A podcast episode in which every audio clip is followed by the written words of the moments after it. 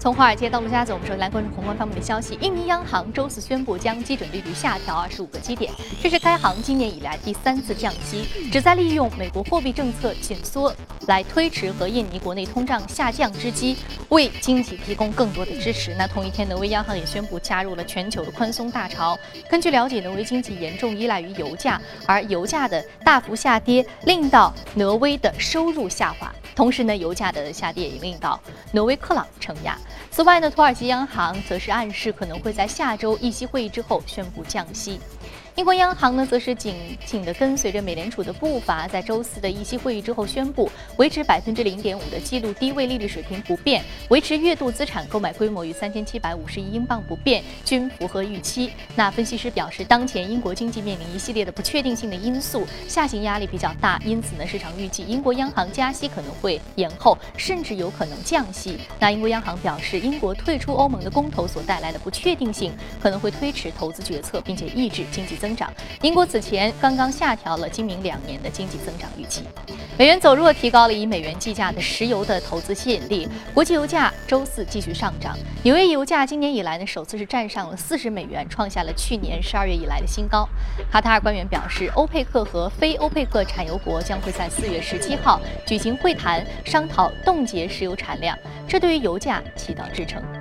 俄罗斯总理梅德韦杰夫周四批准了联邦航天局提交的计划书，将俄罗斯2015至2025年的航天计划经费削减百分之三十，从两万亿卢布降至一点四万亿卢布，以帮助削减政府支出，应对经济危机。那除了削减经费以外呢？俄罗斯联邦航天局还同意将载人登月计划推迟五年，从2030年推迟至2035年，并放弃开发可回收火箭的计划。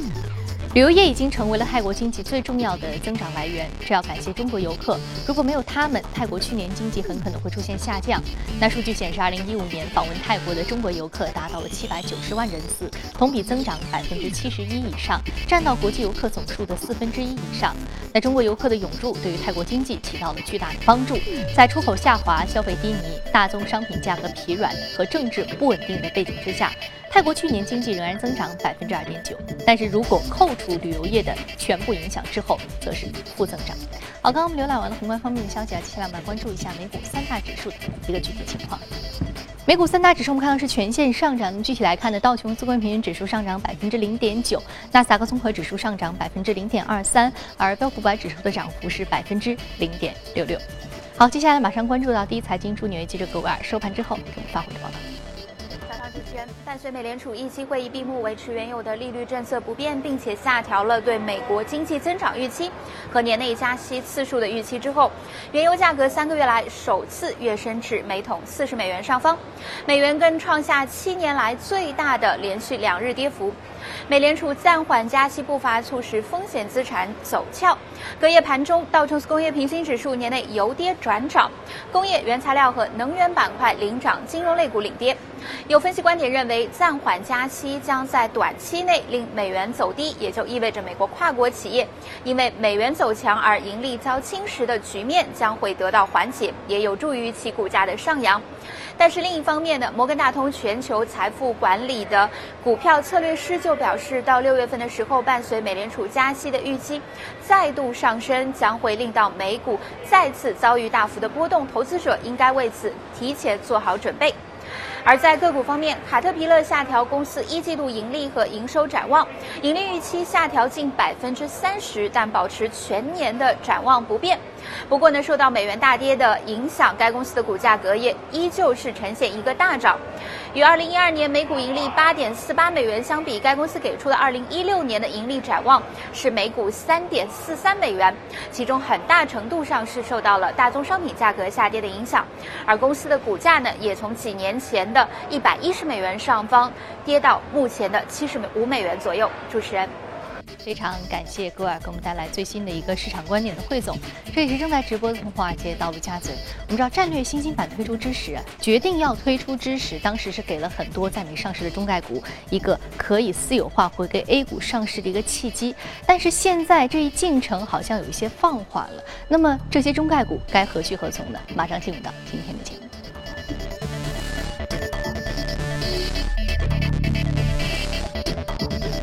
现场的嘉宾是评论员郑子爷先生，郑先生早晨好。主持人早上好。嗯，我们 看到很多中概股啊，近期都有很多的私有化邀约，甚至说啊不惜非常低的私有化价格啊，可能说这其中有很多小股东会蒙受损失，甚至不以说以舆论的压力啊，还有说这个小股东的损失为代价，他还是要以非常低的价格进行私有化，然后回归到 A 股重新上市。呃，他们非常重要的一个期待就是战略信息版的推出。对。但是现在他们这个期待，我们能说它落空了吗？还是说接下来他们会怎么样去安排好他们自己的私有化进程，或者接下来他该怎么做？嗯，就至少从现在来看，因为昨天晚上我们也可以看到那个“十三五”规划的那个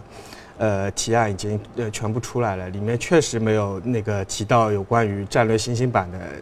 这样一个事情，所以我们可以相对比较明确的说，这件事情是已经被往后推迟了。嗯，那么对于。呃，在美国上市的那些准备私有化的公司，其实我们应该从两两个角度来看，就一方面就从那些已经达成私有化呃协议的那个公司，比如你说像那个三六零啊，他们这样他们的那个回归 A 股基本上已经是确定了，但是现在他们就等于相当于少了一个那个渠道，就是那个上战略新兴板，那他们现在。基本上就是只有华山一条路了，那就是借壳上市。嗯，因为你如果要重新做一个 IPO 排队的话，要等很久很久很久。因为现在我们知道前面大概有六百家左右的企业在等着那个排队上市嘛，所以对他们来说就只只有这样一条路。然后对还有一部分，尤其是特别我们要强调的是，对于那些盈利能力相对来说比较差的那些创创新类的企业。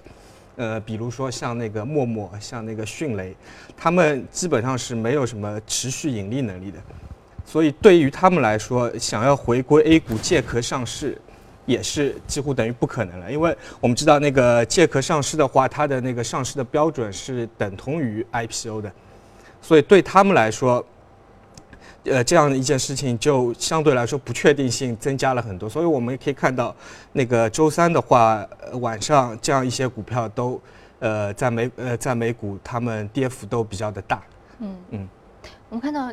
其实关于这个呃中概股回归这个私有化，我们之前其实也有过讨论啊。对。之前其实就是关于这个可资源。还是说战略新兴板啊，这两种方式可能都会是中概股比较好的一个选择。那目前中概股在整个的市场的这个股价的波动性是比较大，就是因为这个信息这个原因。那接下来中国企业其实还有很多的创新型科技企业，他们可能还是这种 VIE 股权结构，他可能还是希望能够在为在美上市做准备。那么对于这些公司的股价的估值会不会产生影响？呃，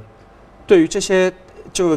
主持人您刚才说的，肯定应该指的是那些。独角兽的企业，就类似于像那个呃滴滴打车，然后那个蚂蚁金服。其实我们以前看到的那个一系列的信息，呃，都提到过，像这样一些企业，应该是作为战略新兴版的第一批上市的企业。像我们刚才说的滴滴啊，然后那个滴滴快滴，然后还有美团、大众点评，然后包括那个蚂蚁金服，然后华大基因。然后对他对于他们来说，他们现在的呃整个在独角兽市场的估值。相对来说比较的稳定，因为他们也比较大嘛。但是，呃，我个人的感觉是，就我刚才想说的是，像这样一个战略新版推迟，对于目前现在的整个资本市场，特别是 A 股市场的短期的、中短期的稳定，它是有很大的一个嗯作用在里面的。所以我们可以看到这两天，那个尤其是昨天那个 A 股的那个中小市值的股票又重新，呃，开始活跃活跃了起来。呃，因为这样的逻辑也很简单嘛，因为前面我们刚才说到了那个壳资源的价值肯定是提高了，然后这些呃差的股票，它的壳资源的价值相对来说提高，就可以带动整个呃 A 股市场的那个估值再往上提一提。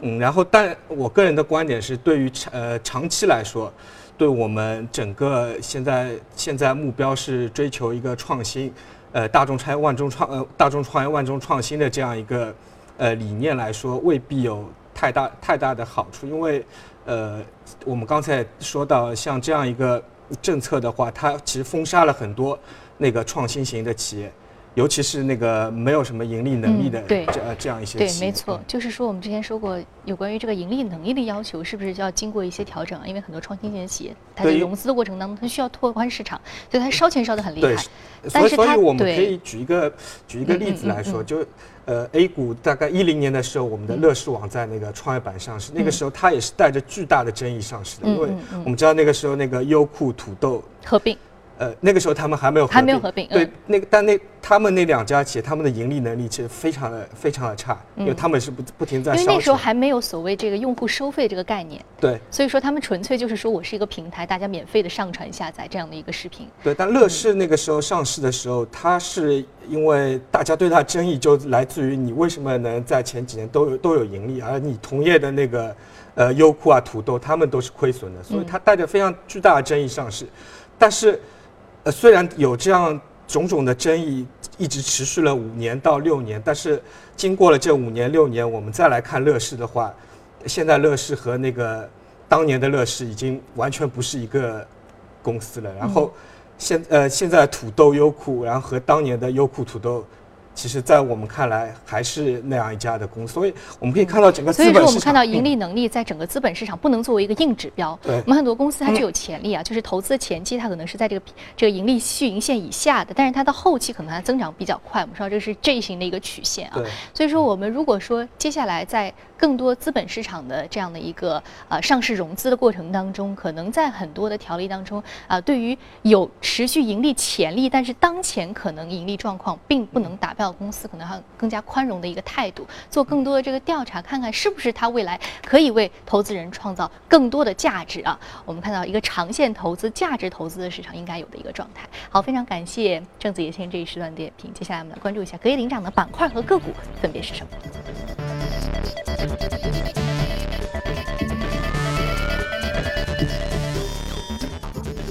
基础材料、工业品、金融、公用事业和消费品板块是领涨的。好，接下来我们再来关注到的是有关于个股方面，个股方面啊，包括这个科技设备、电影生产和影院、钢铁、油气设备和服务，还有工业金属和矿物相关的板块是领涨的。我们今天要说的是电影生产和影院 Eros International，呃，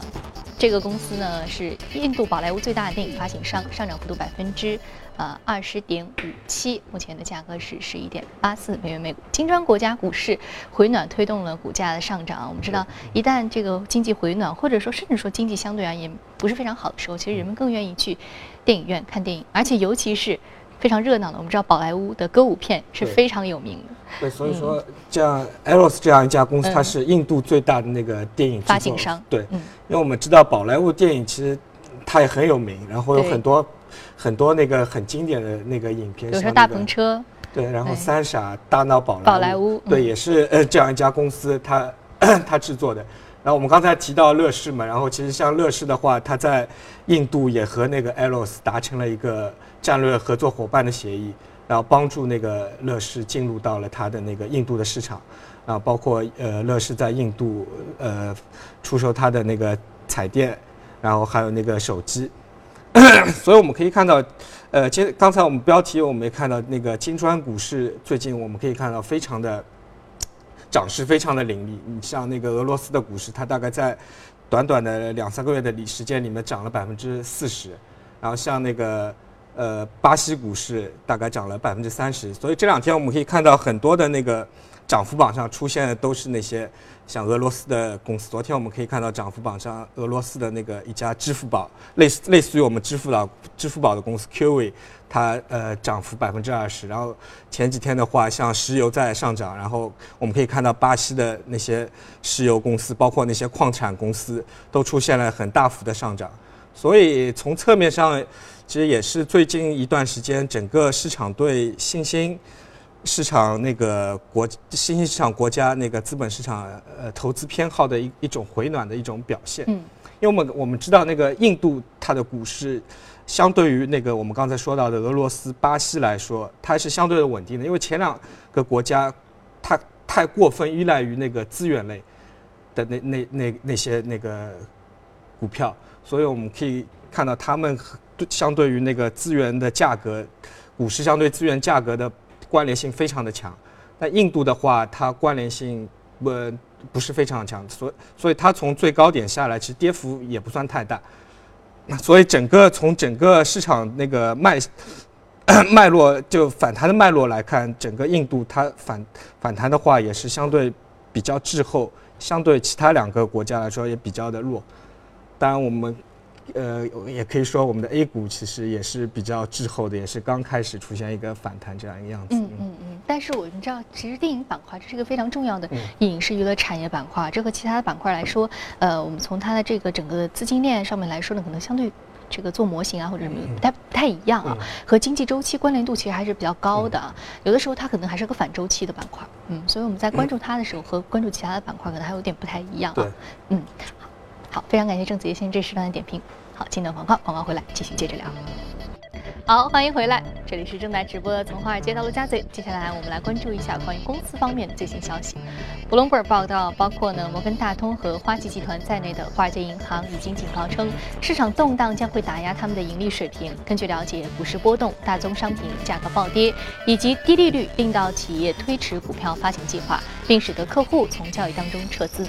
瑞士信贷分析师在一份报告当中指出，啊，高盛本季度投行业务收入预计将较去年同期暴跌百分之二十三，那么交易业务收入呢，也可能将下跌百分之十七。通常而言，由于企业和投资者会在年初调整策略，第一季度对于华尔街来说，本应是一年当中的最佳时段。新华社消息，美国帕罗阿尔托网络公司技术人发布消息称，一种新型的恶意欺诈软件正在以苹果手机为攻击对象，试图攫取用户账户名和密码。那么，技术人员呢，将这种新型的恶意软件定名为“欺诈高手”。它伪装成应用软件，进入苹果公司的应用软件商城，其攻击目标是 IP 地址显示在中国的苹果手机。同时呢，恶意软件编写者还经由一些用户，尤其是越狱手机用户个人电脑内安装的苹果公司的 iTunes。软件向与电脑连接的手机推送欺诈高手。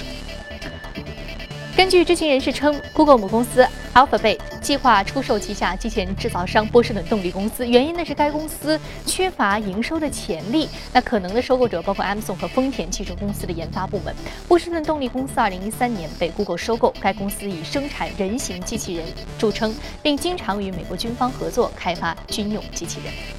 市场研究公司 IDC 周四发布报告称，预计2016年全球可穿戴设备出货量将增长38.2%至1.1亿部。IDC 表示，预计苹果 Apple Watch 今年的出货量将会达到1400万只，占据全球可穿戴设备市场49.4%的份额，稳居冠军宝座。那第二名呢是使用苹果安卓系统的 Android Wear 智能手表，那市场份额呢预计将会达到21.4%。该公司表示，预计2015年到2020年可穿戴设备出出货量将以两位数的速度增长，二零一九年出货量将会超过两亿部。根据媒体报道，欧洲航天局与瑞士一家公司近期合作研发出的 3D 打印制成的双反射面的太空天线，以便日后在太空卫星当中运用。日前的欧洲航天局已经开始就此天线进行测试。据了解呢，运用 3D 打印成型，使得装配误差得以大幅降低。那欧洲航天局表示，下一步的目标是运用 3D 打印技术制造更复杂以及频率更高的太空天线，以满足符合太空条件的监测和科学仪器的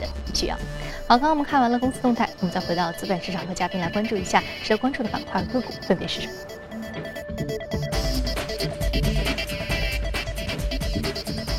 首先我们要说的是这个纽科钢铁钢铁板块个股上涨幅度百分之二点五五，另外一个是 Mobile 智能驾驶板块上涨幅度百分之一点四。我们先来说这个纽科钢铁啊，钢铁是全球最大的钢铁公司，我们知道在。这个供给侧改革过程当中，其实钢铁作为一个非常重要的一个基础的这个基建项目，它其实近期呢有时候产能过剩的这样的一个状况的。对，嗯嗯，其实我们说纽科钢铁之前，我们可以先说一下美国 整个钢铁它大概的一个情况。现在美国的钢铁和我们有一个比较大的区别，就是它 集中度还是非常的高，就是大概 Big 四的话，它占了整个市场的百分之七十五左右。但是我们看那个整个美国。大的几个钢铁公司，像那个 X X 就是那个美国钢铁，其实它最早是由卡耐基那个创立的嘛。然后还有那个像 SID SID，我们刚才涨幅榜上看到它，它昨天涨了百分之二十。这一段时间，像那个 X，然后和和 SID，他们都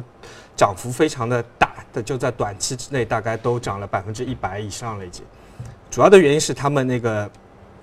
前一段时间，就上周那个那个话，美国它出了有关于针对中国钢铁出口到美国的一个呃贸易保护的政策。因为我们可以知道，中国因为产能过剩的非常的严重，所以大量的往美国输出，然后导致了美国那一边的那个公司它呃压力非常大。就我们刚刚提到 X 嘛，X 的话。它其实从那个金融危机的最高点，大概那个时候它股价是一百九十六元，然后跌到的话，前一段时间就去年年底的话只有六块美金，所以所以如果比惨的话，它应该是比我们的中石油更加的惨。那我们现在我们回过头来说纽科，纽科的话它是美国最大的钢铁公司，但是它不同于我们刚才说到的那个美国钢铁也好，然后 SID 也好，它主要的那个呃公司的商业模式和他们不一样，然后前几个。刚才说到公司，他们都是主要以呃采购铁矿石、采矿，然后那个炼铁，然后再到炼炼钢，然后但是纽科的话，它主要的起步是从回收废钢，然后再重新炼钢，它的商业模式所以说和他们不一样。然后那个纽科的话，它非是一家很传统的企业，但是它有非常巨大创新能力，它在那个炼钢的生产工艺上，然后包括在它的管理运营上。他都是非常的出色，所以他曾经获得过美国总统给他单独颁发的那个国家技术的勋章，所以这是一家在传统企业里面非常创新的这样一家公司。然后我们因为以前提到创新，可能我们第一印象就是像刚才我们看到像谷歌啊这样一些的公司。其实如如果我们看美国，它每年有个创新的排行榜，里面也有很多一些传统企业，像那个三 M。三的话，它是在过去十年，它每年都能排进那个榜单的前三名，有的时候甚至是第一名。所以，所以我们回看我们国内的供给侧改革的话，我们可以，呃，也可以把那个像纽科钢铁啊这样一家企业当做一个蓝本。我们刚才说到像 X 的话，它从最高点一百九十六块跌到六块，但纽科钢铁的话，它是。从八十五块大概跌到现在只有四十五块，所以它跌幅相对其他的一些周期性的钢铁股来说是已经相对小，而且它是最近几年每年还是在保持相相当稳定的一个盈利在那里，嗯，所以我觉得这样一个公司可以作为我们未来供给侧改革也好，我们做自己做投资也好，这样一个范本在那呃那里面。嗯，我们知道其实对。可以作为一个很好的一个先例啊，可以做一个行业的调整。好，我们再来说一下另外一只个股。另外一只个股呢是这个来自于呃科技板块 GoPro 啊，GoPro 啊不是 GoPro，对不起对不起，不是 GoPro，是那个 Mobileye 啊，Mobileye Mobileye 其实我们知道智能驾驶的这个过程当中，呃非常重要的一个无人驾驶汽车一个解决方案啊。我们之前说为什么我会把它跟跟 GoPro 放在一起，其实都是一个摄像头的一个类似的一个企业。我们之前其实说过很多，就包括是 GoPro，包括是这种移动型的这种运动型的。那这个 Mobile 可能更多的还是从这个无人驾驶的一个探测的角度啊，去为无人驾驶的这个汽车的乘客去探定一些方向和这个安全度。呃，为什么我们今天又会重重提？因为其实 Mobile 这个公司我们很久没有提到了。呃，Mobile 是呃一家以色列的那样一家公司嘛。嗯，然后现在我们为什么要来说到这样一个呃这样一家公司？是因为我们知道现在整个无人驾驶肯定是在一个非常大的风口里面。但是我们如果定义无人的驾驶的话，美国它的国家安全道路管理局它是有一个标准的，这个标准大概分成五个等级，从 Level 零然后一直到 Level 四。Level 零的话就是，呃，我车子只能提供一些预警，然后 Level 一的话，它是至少要有一个自动的控制的一个设置，比如说我那个自动踩刹车，汽车可以给你自动踩刹车。然后 Level two 的话，它是有至少有两个这样一个操作。然后 Level 三的话是指的是它是可以在特定的情况下进行无人驾驶，比如说在那个高速公路上面，我可以让汽车进行一个无人驾驶。还有最高等级的话就是 Level 四，就我们现在可以看到在像谷歌啊，包括昨天我们看到新闻像百度，他们都在做那个事情，就是在完全呃所有的条件下，那可以让汽车自己自我的那个运呃运行这样一个。所以呃说到 Mobileye 的话，它主要还是。在无人驾驶的，就我们刚才说到五个阶段的前三个阶段，因为相对于那个整个 Level 四的话，我觉得现在离我们还相对来说比较的远，因为我们可以看到美国，包括美国也好，我们中国也好的口径基本上都是在二零二零年以后才可以达到一个商用。但是我们如果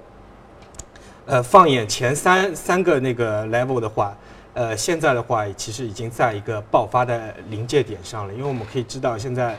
呃，像一些政策法规，它都在推动这样一个事情，包括昨天，呃，美国美国的话，它是和基本上所有的那个汽车厂商达成了一个协议，就是在二零二二年前，所有的汽车都要有这样一个自动刹车的这样一个功能，嗯，就防止那个撞上那个行人嘛。嗯，没错。其实不仅仅是无人驾驶汽车，所以说有人驾驶汽车同样都是需要这种紧急。制动的这样一种自动的一个刹车系统啊，这对于安全方面是一个保障。非常感谢郑子妍先生这一时段给我们带来精彩的点评。今天播出的内容，你可以通过我们的官方微信公众号“第一财经资讯”查看。另外，有什么样的意见和建议，可以通过微信留言。此外，您还可以到荔枝和喜马拉雅电台搜索“第一财经”进行收听。好，节目最后我们来关注一下，丹麦首都哥本哈根向来以低碳环保的自行车文化而出名。在这两天，哥本哈根自行车展上更是聚集了各种兼具美观和实用的车型，一起来看一看。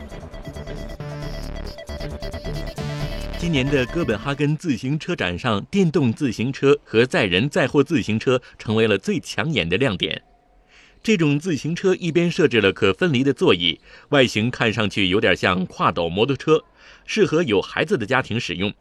整辆车用玻璃纤维制成，轻盈却不失坚韧，售价约合一千六百美元。今年出现在展会上的载货自行车不少，有这种较为复古的，也有外形更为时髦的。部分载货自行车也有电动版本，能满足人们日常生活中的很多需求。另外，邮递、快递等行业也能用到这种自行车。